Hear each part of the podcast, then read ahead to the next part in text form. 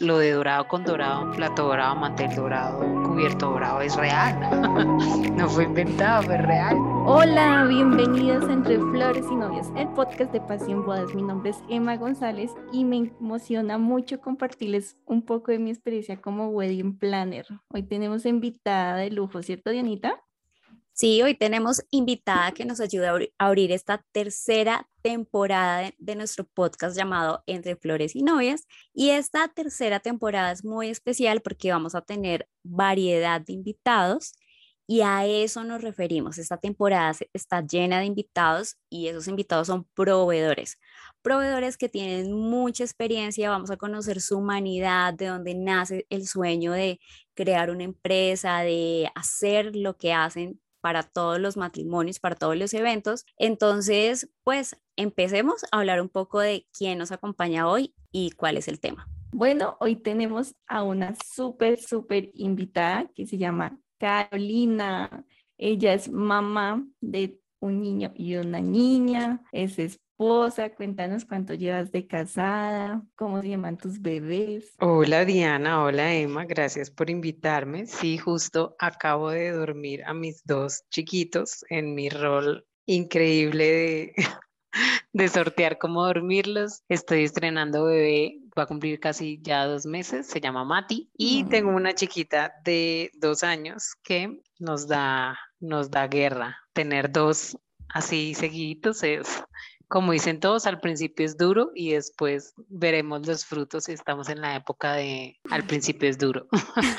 Además, hay un saludo especial de Caro. Ella dice, hola, soy Carolina, la liebre saltarina. ¿Cómo así? ¿De dónde viene eso de la liebre saltarina? Bueno, mi empresa se llama Salta la Liebre. Siempre me preguntan esto y digamos que yo buscando el nombre cuando estaba en esas, eh, vi un refrán, empecé como a buscar refranes y vi un refrán que, dice, que dice como cuando menos lo esperas salta la liebre, que quiere decir como cuando menos lo esperas pasan las cosas, que fue más o menos como la historia de cómo arranqué pues este emprendimiento. Eh, cuando menos lo creí, de una vez, digamos que me tocó como arrancarla como de manera obligada, entonces fue como más o menos repentino. Entonces este refrán como que me llegó al alma y yo dije, no, esto lo tengo que poner por algún lado, pero no podía ponerle todo el refrán cuando menos lo espera salta la liebre de nombre porque era ya demasiado, entonces ya quedó ahí como salta la liebre, más o menos de ahí viene. Bueno, digamos que algo que nos gusta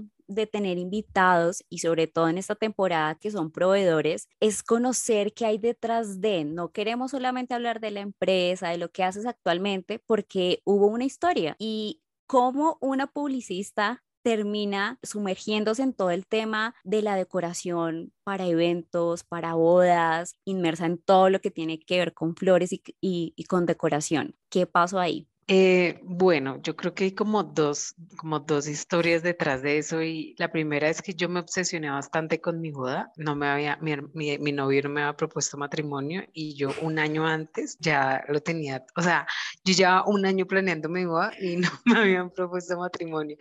Literal, yo tenía una carpeta de todo lo que quería, entonces esto va a ser así, el vestido va a ser así, la decoración va a ser así, quiero la comida así, todo, y él me miraba como, mm, ok, obviamente se habíamos hablado de casarnos y todo, pero pues nada, él no me ha propuesto. O sea, de hecho él me propuso ya cuando ya yo ya tenía como todo hecho y ya habíamos arrancado pues yo ya había arrancado a buscar, mejor dicho, yo ya, yo ya me había casado y él no, y él no me había propuesto matrimonio, entonces yo era como, que hubo? Propóngame porque yo ya parezco loca, o sea. Sí, ya tengo todo pago. Con, ya ¿Tú siempre soñaste con casarte? Eso nunca lo cuento, pero yo alguna vez como que anduve como como en charlas con, con otra persona que no era, que no es mi esposo y pasaron muchas cosas y una de las cosas que me hizo como decir como no, este, esta persona no es para mí, fue como que la cosa de casarme no se veía como tan clara, ¿sí? Como siempre soñé como casarme de tal manera, o como, ese sueño que uno tiene de chiquita y como que con esta persona no se veía así como, o sea, como que no se veía el futuro así. Yo dije, no, no, o sea, yo no voy a arriesgar ese sueño mío por, por no hacerlo. Entonces, sí, yo la tenía súper clara de cómo quería más o menos y, y eso me hizo eh, dejarlo a él a un lado. Menos mal, me salvó. Los sueños pueden salvarlo a uno de malas decisiones y y sí, vea pues que sí. Bueno, encontraste ya la persona que sí soñaba también con la familia, con el matrimonio. Tú empiezas un año antes de comprometerse a, a ya planear todo, a soñar, pero ¿tenías alguna experiencia en todo lo que empezabas como a construir? No, no, cero. Yo creo que fue pura y física obsesión y como que me gustaba mucho el tema. Eh, entonces, como que yo duraba todos los días yo le dedicaba como algo a eso, pero simplemente era como porque me gustaba. Y ya después cuando pues pasaron miles de cosas. Yo contraté como una empresa como de que, que nos iba como a hacer la boda y demás, dos meses. Y el nombre es el siguiente. y vamos a dañarlos con diciendo el nombre. No, mentiras. Pasa que dos meses antes eh, nos dejan como de responder correos, nos dejan de responder llamadas y quedamos como, oh my God, ¿qué vamos a hacer? Esta empresa no, no, no habíamos firmado contrato, entonces pues obviamente se sintieron como en la libertad de no seguir pues respondiéndonos. Ay, entonces yo quedo como, oh, por Dios, o sea, ya la fecha estaba, mi hermana que era como una invitada que venía del extranjero, ya había comprado tiquetes, o sea, no era como opción de, ay, bueno, voy a cambiar la fecha porque hubiera sido más fácil. Entonces, eh, nada, yo en ese momento decido como tomar las riendas de todo que fue como bueno, muy bueno porque después de, de, eso que tomé las riendas de la boda y pues ya después de hacer la boda como que muchos nos dijeron como, oh, ven, ¿quién les hizo la boda? No, nos encantó, fue genial. Y nosotros era como, mm, como nosotros mismos. Y pues fue bueno por eso, pero fue malo porque el estrés tan terrible que me puse en mis hombros, eh, pues casarse de hacer tu boda es una cosa de locos. Sí. Yo lloré mucho antes, durante y después. De verdad, después lloraba como, ay, no, esto no salió como quería. Y mi esposo como, ya cálmate, ya, ya nos casamos, estamos en la luna de miel, ya no pienses más. Pues fue como una espada doble filo, pero digamos que más o menos así fue como, como la cosa sucedió. Y yo conociendo a Caro, o sea, cuando dice se obsesionó, es porque se obsesionó, o sea, realmente. Literal, me obsesionó. Eh, y era como todos los días. Pero bueno, bueno, entonces ustedes dijeron, aquí hay algo, o sea, hay madera para, para algo, somos buenos creando. ¿Y en qué momento ustedes ya empiezan a decir, soy Salta la Liebre, es nuestro emprendimiento de decoración? Algo más formal, más serio. Yo creo que fue como, como un año después de mi boda, pues yo yo tenía un trabajo, yo, yo soy eh, publicista, yo tenía un trabajo en ese momento que trabajaba desde la casa diseñando, mm, diseñando libros. Yo diagramaba y hacía como todo el diseño de, pues como de libros. Entonces yo trabajaba desde mi casa. Entonces como que esa libertad me pudo, me, como que me dejó tomar las riendas de la boda, por así decirlo. Eh, un año como después, esa, esa idea de como, uy, deberías dedicarte a esto, porque varias personas se acercaron a mí al final de la boda y me dijo como, uy, deberías dedicarte a eso. Y yo como, sí, sería genial, pero pues mm, como que esa idea quedó ahí en remojo y es como que tú dices como, mm, sí, a mediano plazo quizás lo haga. Y más o menos como ese año después de la boda tenía como, mecha, o sea, como que empecé un trabajo y al mes, literal, como que me dijeron como, no, mira, muchas gracias y me sacaron. Y yo como, oh, por Dios. Y conseguí otro trabajo literal al otro mes sí. y me sacaron al otro mes. Me sacaron de los dos trabajos y yo decía como, Dios mío, ¿qué me pasó? Me cayó la sal porque es, eso no es normal. Entonces yo así toda deprimida, yo, no, esto es muy duro. Mi esposo me dijo como, pues arranca lo tuyo. Y yo, no, yo no quiero. No, dale, arranca, yo te respaldo. Entonces, pues como que él me motivó hace muchísimo, se hizo cargo de, pues de todos los gastos. Y dije, bueno, pues no tengo de otra, literal, no tengo más que hacer. Entonces, pues hagámosle. Y así fue que arranqué. Entonces, por eso digo como que el refrán me, pues como que me llegó al alma porque literal, cuando menos lo esperaba, uf, era algo que quería, Exacto. pero pues sucedió de una manera no tan chévere. Pues así suceden muchas de las cosas en la vida, pero sí, fue más o menos esa es el cuento y la historia. Y actualmente, ¿a qué se dedica Soy Salta la Liebre? ¿Ustedes solamente están en, en matrimonios o cubren más eventos? ¿Qué hacen? ¿Y quiénes están detrás de, de Soy Salta la Liebre? Bueno, eh, digamos que estamos ahorita dedicados 100% a decoración, no solo de bodas, que obviamente es lo que más hacemos, sino cualquier tipo como de evento social. También hacemos como cumpleaños infantiles, eh, 15 años, pero como nuestro fuerte, obviamente, la mayoría de eventos que tenemos son bodas. Sáltale libre, digamos que la cabeza estoy yo y tengo como equipo de que me ayuda bastante como el, el día del evento, que como que mejor dicho, yo estoy como detrás del evento y en el evento ya tengo como un equipo más grande. Mi esposo me ayudó al principio bastante, digamos que yo me lo llevaba para todos los eventos, pero nada, ya cuando vio que la cosa estaba andando como sola, me abandonó y pues se dedicó a lo suyo. Y yo, yo le digo como ahorita como, oye, tú nunca más me volviste a acompañar, ¿no? Y él decía como, no, es que eso es muy duro, o sea, uno trabaja como unas 15, 16 horas el día del evento. Tú ya, tú ya tienes equipo, ¿no? Deje así, yo ya no vuelvo, me abandono. Mi mamá también me ayudaba bastante, pero como les digo, es el trabajo del día del evento como tal y la semana también. Es bastante pesado, entonces como que eh, ya no, no ha vuelto a, a, ir tanto porque es como tres días que tú trabajas, depende de la magnitud del evento, tres, cuatro días bastante duras eh, bastante largos los días, entonces digamos que ahorita no, no está ella, pero sí, se arrancó conmigo. Claro, y bueno, ya estás hablando de las jornadas que son largas. ¿Qué es lo que más te gusta y lo que menos te gusta de trabajar en este gremio? Lo que más me gusta es como la experiencia de, de crear me gusta bastante, pues digamos que cuando yo tengo como el acercamiento con los novios y ellos me dicen que quieren, digamos que yo me empiezo a imaginar más o menos cómo va a ser y a veces ni siquiera yo me imagino cómo va a ser, sino cuando ya les presento, digamos, la prueba de mesa, que es un momento, digamos que una de las, de las, de las reuniones que tenemos, que yo les presento como la propuesta física. Ese momento de como de, bueno, vamos a empezar a hacerlo y mirar cómo queda, es muy chévere. Y el, el día del evento de empezar a trabajar y trabajar y trabajar y ver ya, el, eh, digamos que el resultado final, no sé, una o dos horas antes de que inicie el evento, como todo terminado, es bastante gratificante porque es como ver tu trabajo terminado que muchas veces uno se lo imagina, pero los novios casi nunca se lo imaginan, entonces siempre lo ven terminado y como, wow, no me imaginé que iba a quedar así, pues porque ellos no dimensionan, digamos que como todo unido, toda la propuesta unida va a hacer que la producción se vea mucho más linda. Entonces esos dos momentos como de, ver el trabajo finalizado es como una de las cosas que más me gusta. Y lo que menos me gusta es, es lo duro que es, digamos, eh, todo el tema de desmontaje, pues ya tú estás recansado de trabajar varios días o un día muy, muy largo y desmontar y llegar a la bodega y tras del hecho volver a desmontar en bodega, uy, eso es difícil. Me, me acuerdo una vez que terminamos como a las 7 de la mañana y llegué a mi casa a desayunar.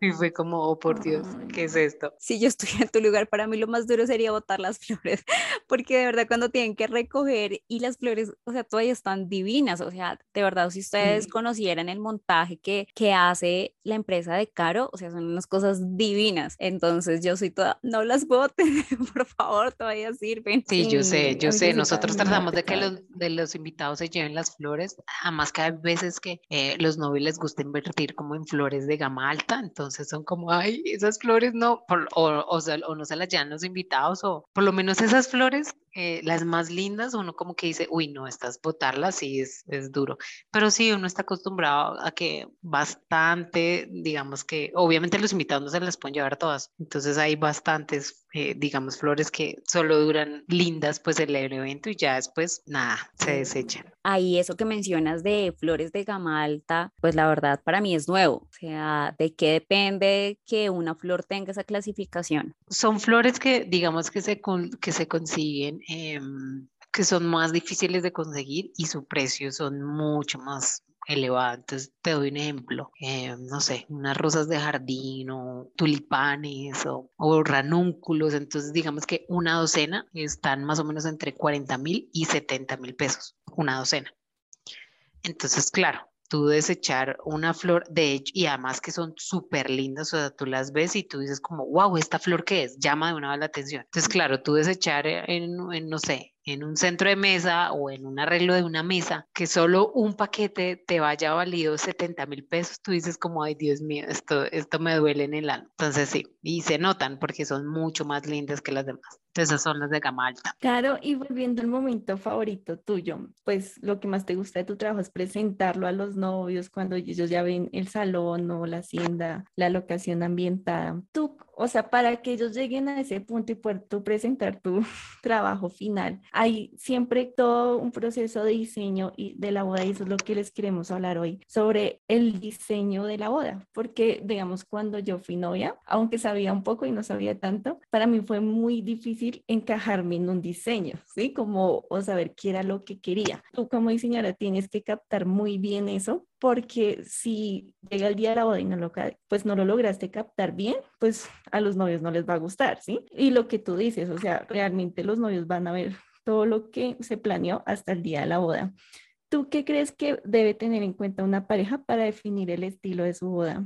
Bueno, hay bastantes, digamos, cositas ahí por tocar y es que por lo general los novios no saben cuál es el estilo de su boda. Porque, bueno, primero, digamos que las novias que son las que más participan en el diseño, casi los novios no, hay algunos que sí, pero son más las mujeres, tienen un tablero en Pinterest que es, es como una especie como de salpicón, pues como un revuelto de todo lo que les gusta, entonces tienen eh, bodas así extremadamente elegantes, súper formales, que les encanta, también tienen algo como súper informal, rústico en el campo y también tienen algo súper colorido que les pareció divino, entonces como que uno dice, bueno, bueno, ¿y acá qué? No, todo es divino, podemos hacerlo todo. No, pues a ver, aterricémonos porque pues esto no lo vamos a lograr. Entonces eso pasa muy seguido, que, la, que como que la pareja no tiene ni idea que les gusta les gusta todo y quieren hacerlo todo. Entonces ahí entra uno, como decirles, bueno, no, aterricémonos, vámonos solo por un,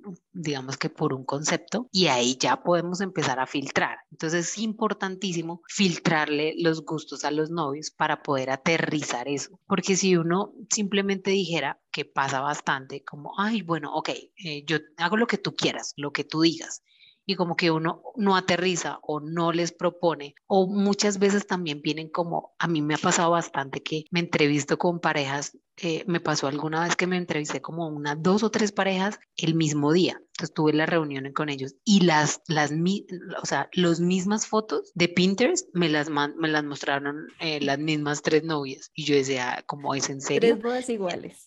Sí, yo decía, no, ¿qué es esto? O sea, yo no puedo, digamos que ahí entra como uno, como profesional, decir, hombre, es mi responsabilidad decirles como hay otro mundo aparte de Pinterest, porque obviamente Pinterest lo que hace es eh, mostrarte lo que más está en tendencia. Entonces, pues, si es lindo, entonces las mismas novias pues buscan lo mismo y dicen, yo quiero esto. Entonces, pues sería como uno, estaría muy mal de, la, de parte de uno como decirles como, venga, yo les puedo proponer algo o encarrilarlos, de pronto no es esto lo que te gusta, sino simplemente fue lo primero sugerido y dijiste, ay, es lindo, esto es lo que quiero. Entonces muchas veces o uno encarrila a los novios mostrándoles otras opciones o si definitivamente es, es, si es lo que les gusta, mostrándoles eh, otras maneras, pues por así decirlo, de, de representar ese estilo y no el, la típica foto de que te muestran 10 parejas, porque ahí también pasa mucho que la tendencia, entonces todo el mundo quiere lo mismo y también se vuelve un poquito aburridor hacer la misma boda 10 veces. Entonces son como varios temitas ahí como que uno tiene que tener en cuenta como para el estilo y sugerirle a los novios cuál es. O sea que Instagram y Pinterest son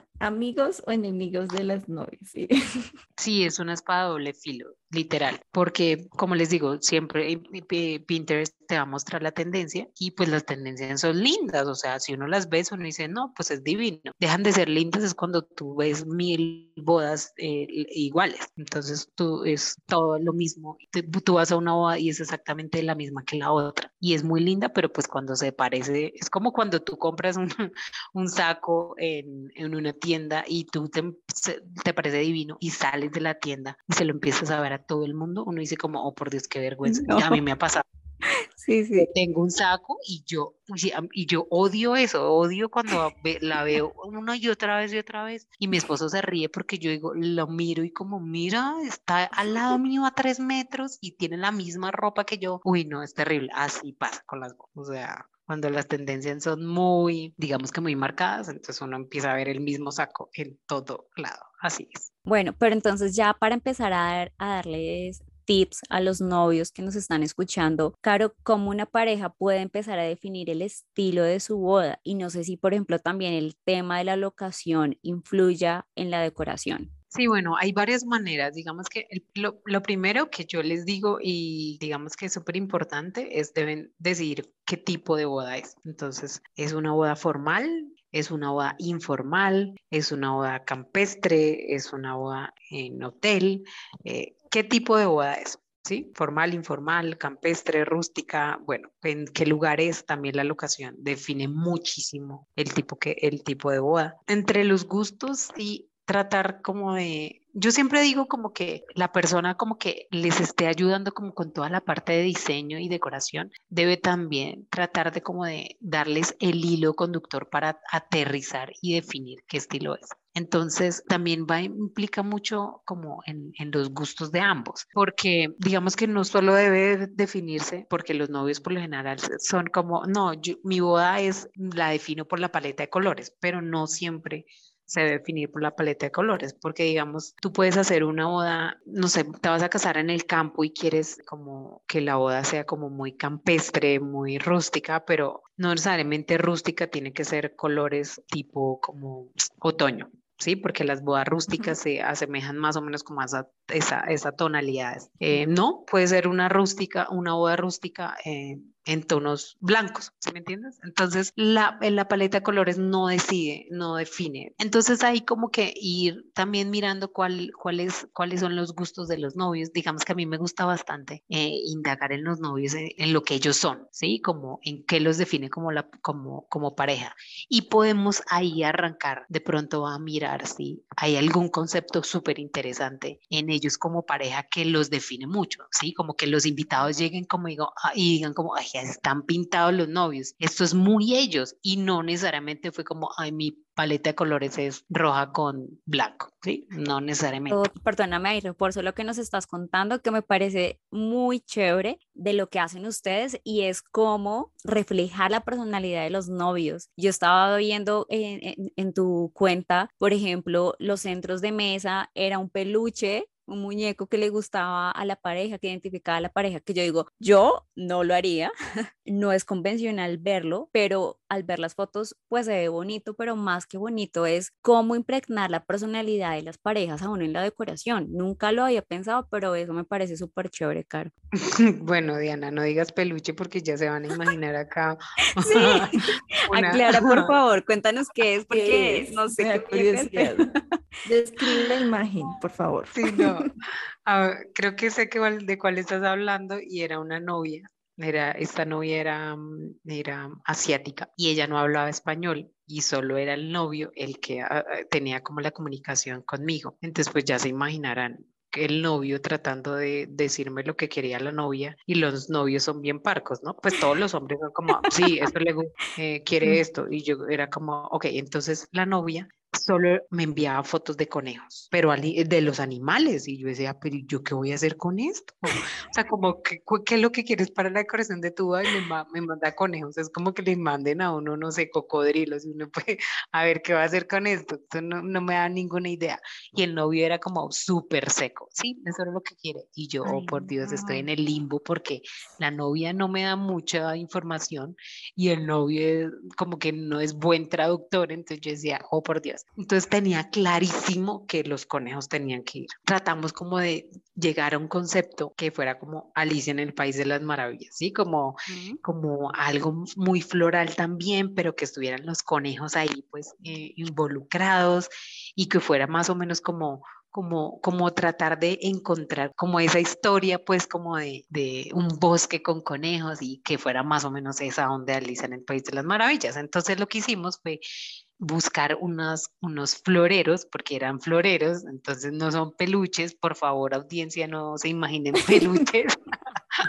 No, eran conejos, pero eran floreros. Entonces, lo que hicimos fue ponerles flores a, los, a los floreros en la parte como de atrás. Eh, digamos que en la parte de atrás del, del conejito era donde se ponían, se iban las flores, pero entonces también hicimos como eh, muchas mm, flores colgando del techo. Los, los, marca, los recordatorios para los invitados eran terrarios puestos como en burbujas de cristal. Obviamente todo, todo era como muy eh, bosque, entonces los, las, las, bases de los platos eran rodajas de madera que hacían como eh, alusión a todo esto, pues como de, del bosque, los caminos de mesa, que es como lo que atraviesa la mesa, era como pasto y encima obviamente iban todas las flores con los conejitos y colgando como las flores. Bueno, eran más o menos si se alcanzan a dimensionar o si no vayan a mi cuenta arroba soy salta la liebre y buscan. Y eso fue lo que creamos como para, para la novia y menos mal, obviamente hicimos programa y todo y ella le encantó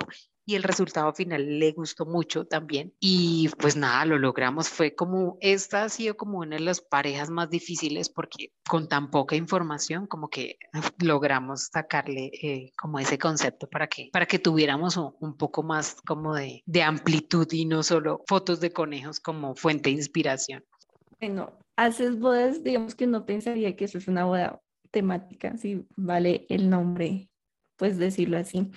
Pero como digamos que yo personalmente creo que uno no se debe encajar en un estilo porque muchos novios como son como no, yo soy una boda rústica, una boda bojo, eh, clásica y sí, obviamente uno como pues ya conoce, uno dice, ah, tú eres, esto es una boda más clásica, una boda urbana, lo que sea, pero siento que a veces eh, como industria también confundimos a los novios como, ah, es que tu boda, no sé, es rustic chic y creemos que ellos deben saber por qué se llama así o por qué utilizar esa terminología y, ya los encajamos en una palabra y puede que su boda deba ser lo que tú hablabas anteriormente como de la esencia de los novios. Por eso ahí salió el conejo, que era algo que a la novia le fascinaba y, puede que a mí no. Si yo, si yo me caso y te contrato a ti, pues yo probablemente no te mostraré un conejo.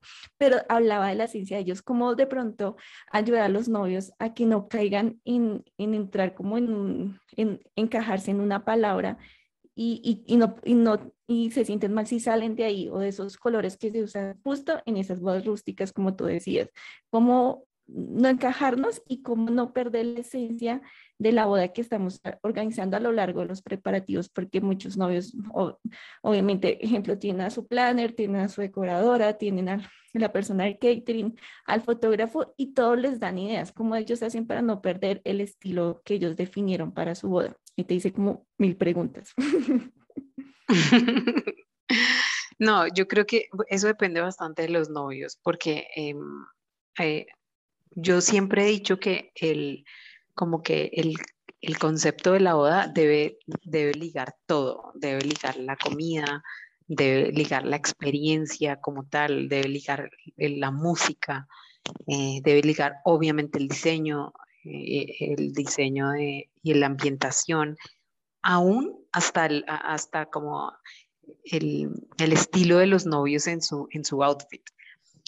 Pero eso también depende de los novios, porque hay novios que eh, como que es muy difícil guiarlos en eso, porque ya están muy encasillados. ¿Sí?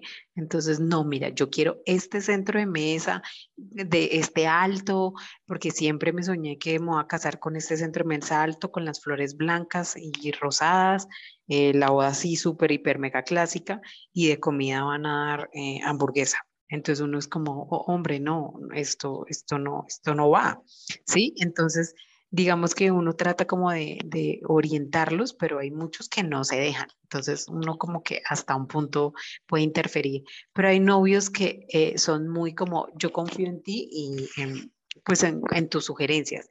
Esos novios y esa clase, digamos, de novios que confían bastante son eh, los que uno de verdad como que puede ayudarlos en todo y tratar como de reorientarlos, porque como les digo, muchas veces llegan como con algo muy, muy definido que ni siquiera es el estilo de ellos. Entonces uno empieza a indagarles y preguntarles a ver cómo son, qué hacen, qué los identifica como pareja y uno dice como, no, tú eres cero este estilo, ¿por qué te estás yendo por este estilo? Ay, no, porque alguna vez me lo mostraron y me pareció lindo o porque mi amiga se casó así y me pareció tan lindo que yo dije, no, voy a hacer algo parecido, no sé. Entonces como que eso también depende bastante de ellos. Uno en, en, su poder puede hacer algo depende si se dejan orientar o no, pero no sé si eso respondió a tu pregunta, Emma. Claro, ¿y por qué vale la pena invertir en el diseño y en la decoración de la boda? Bueno, yo creo que por lo general las mujeres somos, eh, somos muy visuales y digamos que el efecto wow muchas veces se logra es eh, solo de, manera visual.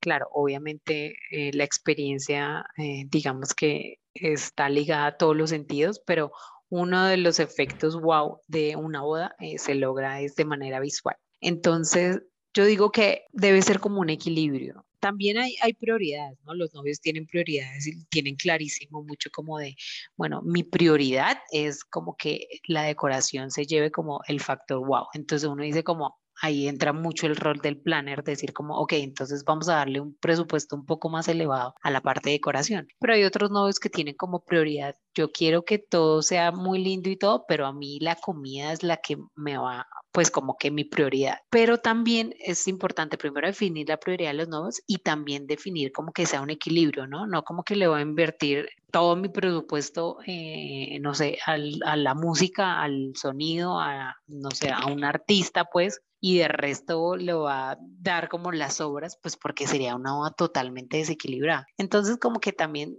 hay que poner como esas dos balanzas, cuál es tu prioridad eh, a la hora de, como en general de los proveedores, y hombre, si tu prioridad es esta, tampoco vamos a darle las obras a los otros proveedores, pues porque se va a ver muy feo y como que no va a ser como linda eh, la boda si, si, si nos vamos como a los extremos. Wow, además que eso que habla Cargo ya lo hemos tocado también en otros episodios y es el tema de la mm, coherencia, que haya de verdad como una coherencia en todo y no solamente enfocarnos en una sola cosa. Caro, pero por ejemplo, si unos novios quieren pues eh, invertir en el tema de la decoración, y de pronto no tienen mucho presupuesto, ¿cuáles son esas cosas básicas que sí o sí deben estar en el tema de la decoración? Bueno, digamos que lo más importante y cosas que no se pueden dejar es como de, decorar pues como la ceremonia y yo digo que las mesas. Eso es como lo más importante, o sea, decorar así sea sencillo como la ceremonia y las mesas siempre deben estar decoradas. Puede que no tengamos techos, eh, puede que no tengamos como decoración de exteriores, eh, decoración como de em, acompañamiento, digamos, de rincones, de espacios alternos en, en, el lugar, pero si las mesas están decoradas y tenemos una, una ceremonia linda, yo creo que eso es como lo más importante y lo básico, o sea, Alguna vez me pasó que trabajé con una, con una wedding planner que le sugería a los novios como, no, el lugar es tan lindo que no decoremos la ceremonia. Por más lugar lindo que sea, o sea, puede ser totalmente divino, un árbol espectacular, pero no ponerle absolutamente nada a la ceremonia, yo digo que es un error. ¿Por qué? Porque todas las fotos van a estar concentradas en, en, en la ceremonia, ¿sí? Como el primer beso, eh, cuando te puse el anillo, los votos, y no tener nada de decoración muchas veces hace que, bueno, el lugar es divino y todo, pero, pero hombre, le faltó, le faltó totalmente. Entonces yo siempre digo como decorar la ceremonia y las mesas es, es básico, o sea, quitar eso es ya como, hombre, ya, ya, ya se dieron garra quitando cosas. Yo quiero contar aquí como una anécdota o historia. Cuando conocí a Caro, eh, digamos que uno como wedding planner trabaja con diferentes decoradores yo le decía, mira, tengamos entrevista con los novios o le mostraba más o menos lo que habíamos hecho con los novios, digamos que eh, si nos involucramos mucho en el diseño, por, por mi lado me gusta, pero claro, me dice, ¿por qué lo haces? Y le dije, no, me tocó por necesidad, o sea, no es porque en un principio siempre, porque nosotros somos wedding planners, no diseñadores, pero finalmente nos resultamos metiendo mucho en eso y aprendiendo porque muchas empresas de decoración no asesoran a los novios en cuanto al diseño o aterrizarles pues la idea que tienen o hacer una boda más personalizada, sino lo que decía Caro, envían su cuadro de Pinterest y eso es un collage, ¿sí? o sea, de todos los estilos de boda. Y, y hay unos que, o sea, flores que ni existen acá pero lo que hacen muchas empresas es como cotizar sin asesorar a los novios. Entonces yo creo que un muy buen consejo es como busque una, una empresa de decoración que no sea solo como que, sí, eh, me enviaste la foto y yo te la cotizo, no, eh, de lo que pues tú quieres, sino que busque que también los asesoren en cuanto al diseño y toda la creación como tal de la boda. Hay wedding planners que sí lo hacen, en este caso nosotros a veces trabajamos así y pues cuando tengo a Caro le digo, Caro, ¿qué te parece? Porque tengo esa ayuda experta, pero cuando a veces trabajo con otras personas, nosotros llevamos todo, como toda esa tarea porque no hay asesoría a los novios o conozco pues que no siempre pasa. Entonces mi consejo siempre es que los asesoren porque si les dicen a todos, sí, eso va a quedar lindo, pues el de la boda no va a ser tan chévere. Y también creo que funciona igual que como el wedding planner, funciona escoger tu decorador o decoradora por feeling. Y, y creo que eh, claro, tú también, digamos que con los novios que trabajas es porque se sienten identificados con tu estilo de boda, ¿cierto? Sí, sí, tocando bastante, eh, digamos, lo que dice Emma es como también en esta industria como de ambientación y decoración hay diferentes maneras de trabajar. digamos, hay empresas que se dedican como solo a hacer las flores, y hay otras empresas que se dedican como que ya tienen como de pronto como esa, esa idea de no solo hacer las flores, sino también como un poco como hacer un, un, diseño como más íntegro. En definitiva, la decoración de una boda no solo son las flores, sino es un diseño como más, más allá, porque si tú ves, eh, las flores son un componente muy importante, pero hay que componer todos varios elementos que hagan una composición total. Entonces, no sé si, si, si, a ustedes les ha pasado, han visto fotos que el mantel es dorado, la copa es dorada, el plato es dorado, el cubierto es dorado y las flores son amarillas. Y uno dice, oh my God, querían mucho el dorado, el amarillo era su, su, su, su, ídolo, pero no es la forma de aplicar ese, digamos, esa idea de los novios como, no, pues si tú quieres todo dorado, yo te pongo todo dorado. Y pues es fácil conseguir todo dorado. Hombre, ahora véalo la composición total y eso se ve terrible. Entonces yo veo y digo, Dios, no, pero ¿por qué hicieron esto? Porque no, porque no hubo una voz que les dijo, alto, ya no más dorado, por Dios, el dorado solo va como en algunos toques. Entonces ahí es el problema, porque pues los novios por lo general se han casado solo una vez y tienen en mente como me encanta el dorado porque es elegante, pero no saben, no tuvieron una voz que le dijeron alto, ya no más porque ya de elegante pasó a ordinario. Sí, entonces digamos que es muy importante como esa persona que les diga, no, hasta acá llegamos, más bien involucremos esto, no podemos meter tan, saturar tanto de una cosa, sí, como empezar a guiarlos y es súper importante en el diseño, en la composición, porque ahí empiezan también a hacer salpicones brutales que, que, que, obviamente no se van a ver lindos. Yo puedo concluir con esto y es resaltar la labor, creo que cada vez va cobrando más fuerza e, esa ayuda, ese trabajo en equipo, pero lo que hace cada proveedor es muy valioso. Antes era, pues pongamos cualquier flor, combinémosla así como caiga, la tía ayudaba, la abuela ayudaba, pero ahora es un tema muy profesional y la verdad, pues Caro, fue muy chévere tenerte en este episodio porque resaltamos tu labor, eh, cómo naciste, cómo tienes ese, ese don, porque finalmente es un don, cómo lograr mezclar colores, texturas como también es inyectar la identidad de, de, la pareja en la decoración. Entonces, de verdad, honramos mucho tu trabajo y el don que tienes en tus manos. Bueno, Diana, yo creo que con toda esta información ya vas a quedar un poco como o asustada o bien informada cuando te vayas a casar. Eh, no, pues la verdad, mi conclusión es que voy a empezar a hacer como una limpieza de mis fotos en Pinterest para que haya una armonía en lo que escojo. en cada episodio vas diciendo como, oh por Dios, que estoy haciendo mal. Total, total. Y de verdad, desde mi desconocimiento aquí estoy corchándolos y haciendo preguntas. No, pero mire que como tú hay muchas novias que, que, está, que les pasa eso, como, oh por Dios, pero es que como así, la boda no es solo una comida y unas flores. No, esta es la idea, que se informen de, de todo lo que hay detrás. Claro, ¿y dónde te pueden seguir las novias que les dio curiosidad la boda de los conejos? eh, arroba soy Salta la Liebre. Ahí pueden ver esa, esa boda que les hablé es bien, digamos que de, bien abajito en las fotos, entonces tienen que buscarla, pero ahí nos pueden encontrar o www.saltalalibre.com.co. Bueno, si a usted le gustó este tema, puede recomendarlo y seguirnos en Estamos en Instagram como arroba entre flores y novias. Este podcast lo pueden escuchar por Spotify, por Apple Podcast, Google Podcast también, mejor dicho, por donde sea, pero ahí estamos siempre para darles buenos consejos a todos los que están en esta etapa y aventura de planear su boda. Y muchas gracias por escucharnos. Nunca olviden que el amor es el vínculo perfecto. inspiración de amor, a ti.